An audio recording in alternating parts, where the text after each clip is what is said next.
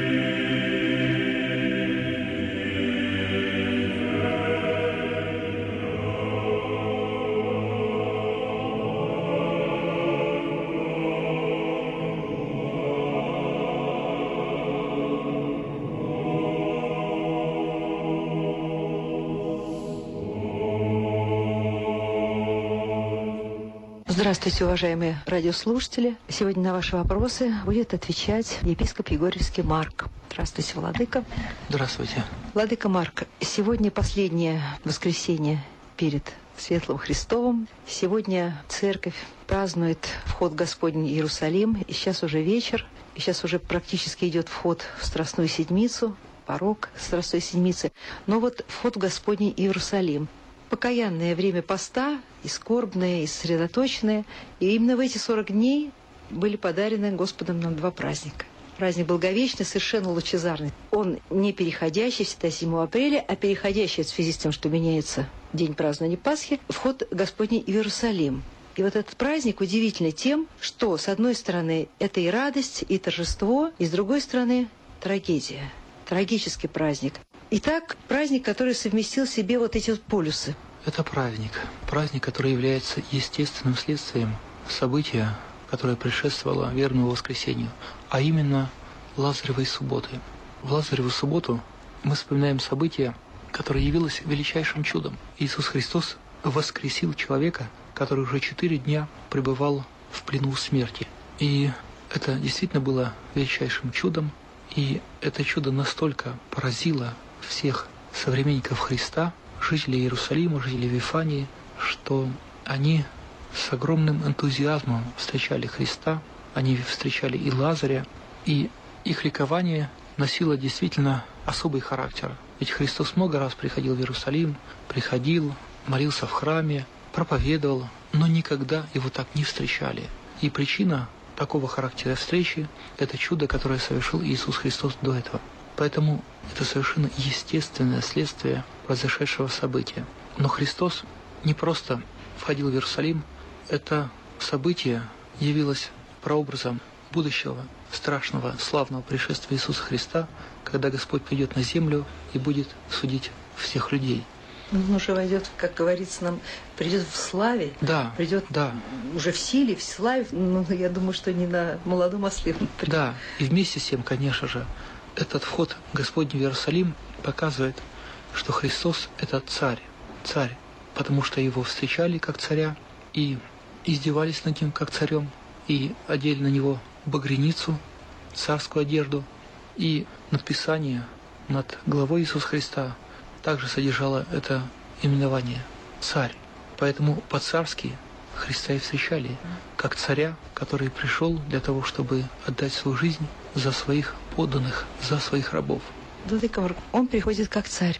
Но если народ ликует и кричит «Осана Вышних», то Христос, вот когда читаешь Евангелие, хотя это момент торжества должно быть, да, он входит как царь уже в окружении народа, его чествуют, но он не находится в таком вот, как бы сказать, сам-то в ликующем состоянии. И даже сам он о Иерусалиме, в который он ходил, как вы сейчас сказали, не раз, Иерусалиме, об этом городе, он скажет, что тут будет пусто, пустыня будет. А зачем тогда туда идти? Господь пришел в Иерусалим, конечно же, не в состоянии эйфории, не думая, что вот его встретили как царя, и все в жизни Иерусалима и в жизни Израиля поменяется. Нет, он знал страшные последствия, узнал, что через несколько дней будет предан на суд и будет распят. Он знал о том, каким будет конец Иерусалима. Все это он знал и скорбел, и плакал в судьбе Иерусалима. Но вместе с тем он понимал, что это все необходимо. В Евангелии есть такие слова, когда просили Христа в отношении людей, в отношении проповеди не евреям, и он сказал, что я послан к погибшим овцам дома Израилева.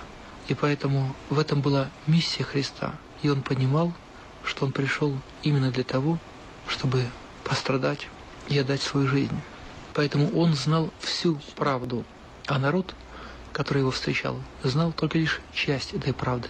Знал, что это великий чудотворец, это величайший человек, и, конечно же, люди ликовали и радовались, думая, что вот сейчас пришел этот человек, который сотворит чудеса не только по отношению к Лазарю, но и ко всем ним, и который, может быть, сделает так, чтобы страна освободилась от чужеземного римского ига. Поэтому ожидания были действительно большие, но где бывают большие ожидания, там бывает часто и разочарование.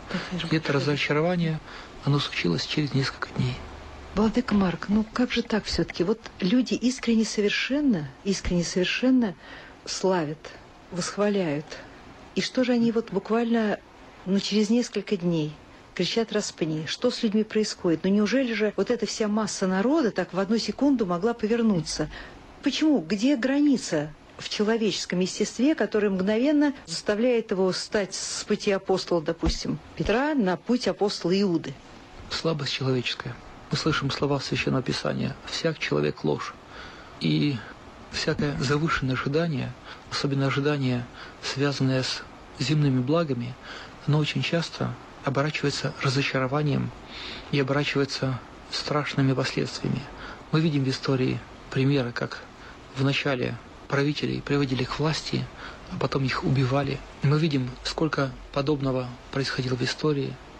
Но и наша жизнь также может дать пример.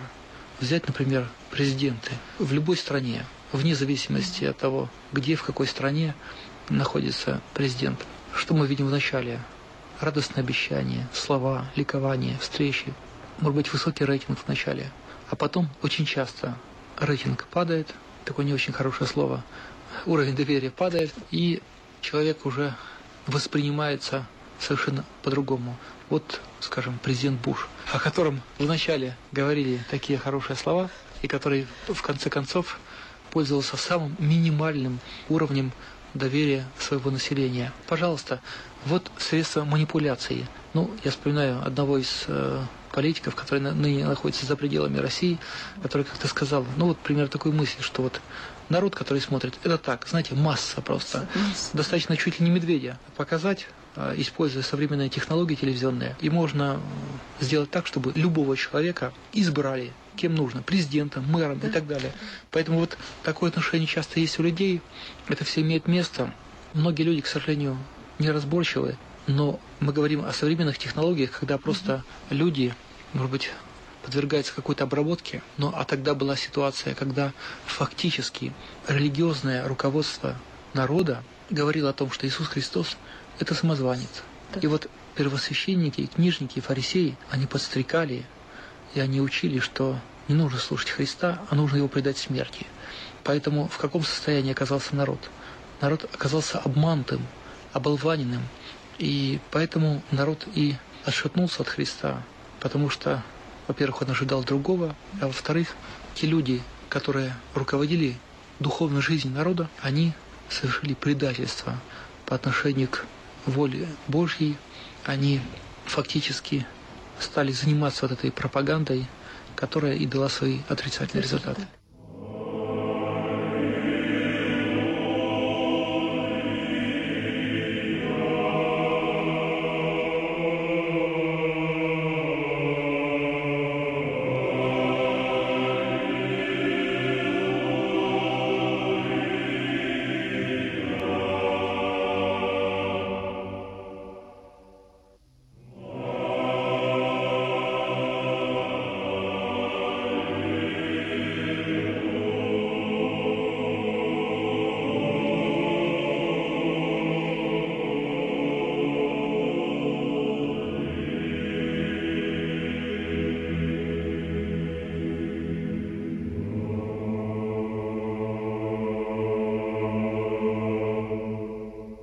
Я вот сейчас думаю, что не так ли поступаем мы, вот мы приходим каждое воскресенье в храм, вот идет литургия, вот мы доходим до канона евхаристического, да, и звучат эти слова сана Вышних.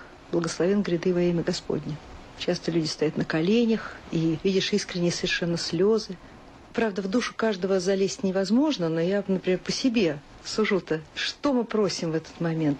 Я вот думаю о тех людях, которые встречали Христа, чего они хотели. Вот вы говорили от рабства, от римского. Но, может быть, они еще хотели, чтобы кому-то там, э, у кого-то э, там урожай был побольше, другой говорил, сокровищница была побогаче. Этому, может быть, нужно было какие-то благополучия по дому еще. Ну, во всяком случае, что мы просим, что мы хотим, и почему мы действительно отшатываемся, когда мы этого не получаем. Вот мы сейчас говорим о сана Вышних благословен гряды во имя Господне.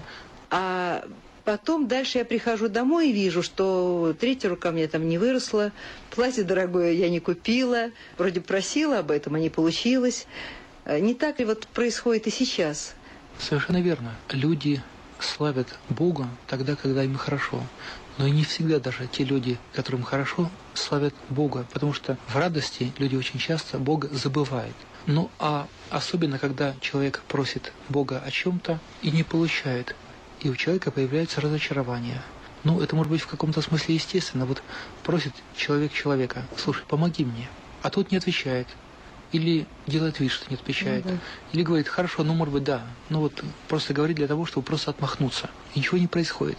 И человек, естественно, на этого человека, от которого он помощи ждал, обижается. И люди часто очень поступают так по отношению к Богу. Господи, помоги. Просят, может быть, даже не искренне, а просят из меркантильных соображений. Но когда они этих земных благ не получают, это, я бы сказал, такое угодливое, просительное отношение, оно сменяется озлоблением. И это очень часто происходит. И мы очень часто видим вокруг себя людей озлобленных, озлобленных на своих ближних, озлобленных на Бога.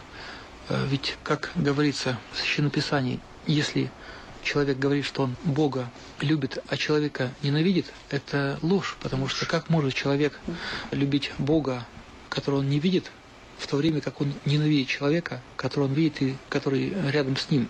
То же самое и в отношении благодарности, в отношении тех чувств, которые наполняют душу человека.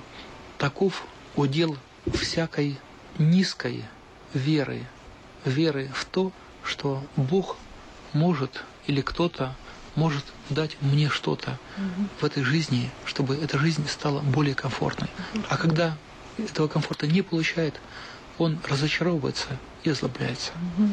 И вот вербное воскресенье, ну, мы приходим с вербочками, с теми веточками, которые раньше всех реагируют на солнце.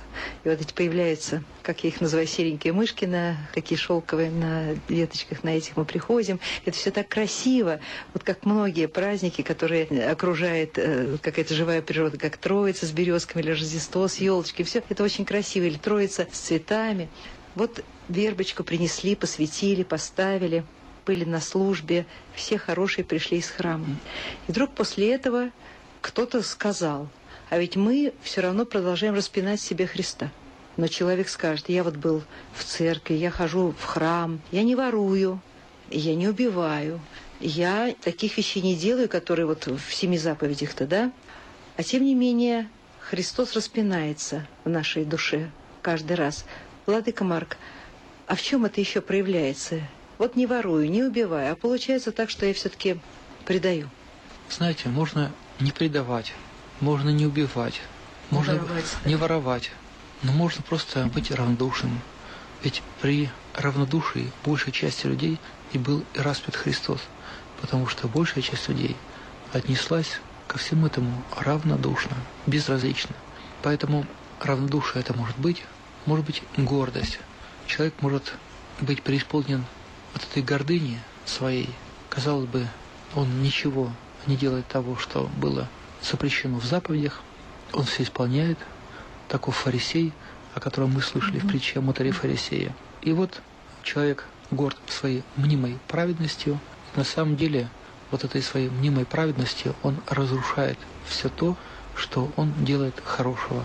Много есть таких нюансов, когда человек, казалось бы, по букве не нарушает заповедей, не предает Христа формально, но часто не замечает Христа в своей жизни, не думает об этом и считая, что самое страшное, что является часто трагедией людей, думая, что служит Богу, на самом деле Бога предает и от Бога отворачивается.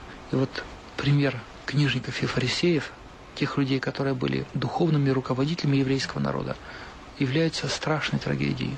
Люди, которые должны были вести свой народ к Богу, они отказались от этого, они предпочли земное благо, они предпочли иллюзию политического освобождения и, по сути дела, стали богопротивниками.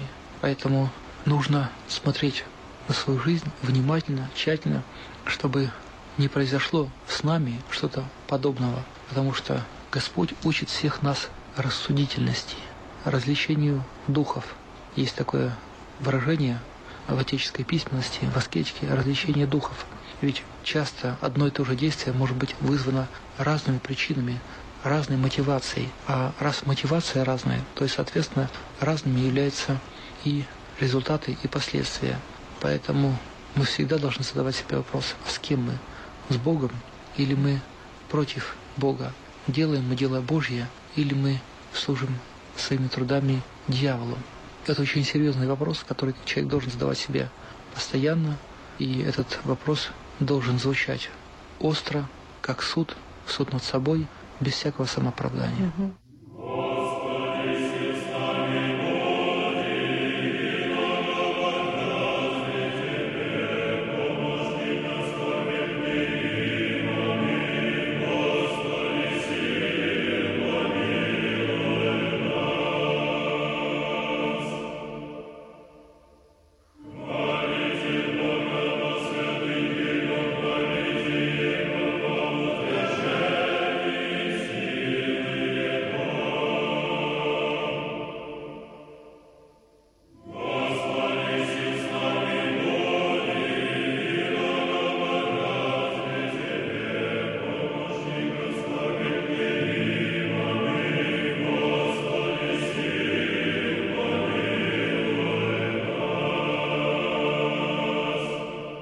И вот последний, Владыка Марк. Мы не скрываем от радиослушателей, от наших, что нынешняя программа наша выходит в записи, потому что такое время, ну, это объективная причина. И вот сейчас уже в храмах идет служба, вечерняя служба, которая является порогом Страстной Седмицы. Кстати, хотелось бы еще тут вопрос задать. Говорят, 40 дней поста, но эти же 49 получается. Но вот следующая Седмица, следующая за этим воскресеньем, она вообще совершенно удивительная.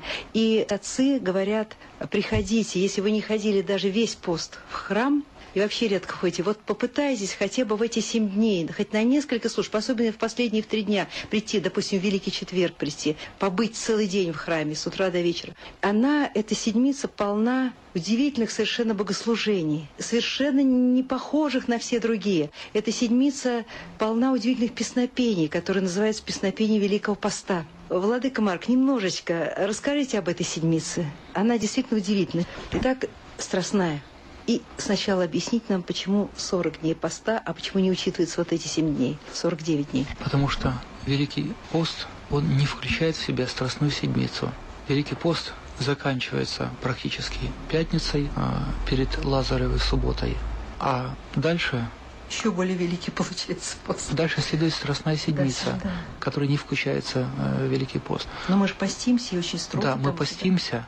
Но ведь пост является всего лишь одним аспектом вот этого времени. Самое правильное наименование этого времени, такое каноническое, согласно церковной традиции, это Святая Великая Четыредесятница, то есть 40 святых дней. Пост – это один из аспектов этих 40 великих дней. Ну и после этого к этим 40 дням добавляется еще Страстная Седмица. Страстная Седмица называется еще временем страстей Господних, потому что Господь терпел страсти, 40 дней – это время воздержания, и этот пост устроен по примеру Иисуса Христа, который 40 дней постился в пустыне. И когда мы постимся, мы вспоминаем не только воздержание Иисуса Христа, но также его шествие в Иерусалим на страсти. Страсти Иисуса Христа – это что-то особое, и эти переживания, они ни с чем не сравнимы. Нет другого такого времени в году богослужебном, когда был бы столь высоким эмоциональный и духовный накал, духовное напряжение человека во время богослужений, сильные молитвы, слова удивительной глубины, чтение Евангелий, все это настолько глубоко, что действительно это нельзя воспринимать просто холодным сердцем. Это нужно чувствовать. И вот эти чувства, эти ощущения, они действительно человека перерождают. Перерождают в смысле слова. Человек начинает понимать, кто он и что для него сделал Бог. И сразу устанавливается правильное отношение между Богом и человеком.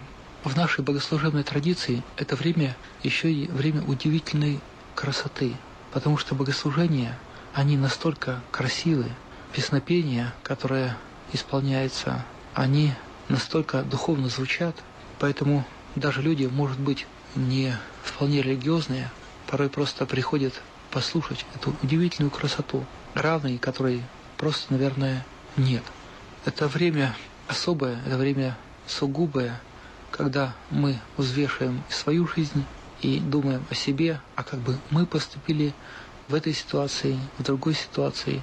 И, конечно же, мы вместе с апостолами бежим и оставляем Христа в Гефсиманском саду, плачем вместе с Петром о своем отречении от Бога, радуемся затем вместе с мироносицами воскресению Христову, косним в неверии вместе с Фомой и другими учениками. История человечества повторяется. И мы видим на примере своей собственной души, как мы грубы, маловерны, подвержены разным страстям и немощам, но и ради нас, таких вот грешных, пришел Господь, ради нас Он умер, и ради нас Он воскрес. Поэтому будем радоваться празднику входа Господня в Иерусалим, будем предощущать грядущую Пасху. Осталось не так уже много времени, и дай Бог, чтобы эти переживания, они бы перевернули нашу душу и имели непосредственное влияние на нашу жизнь.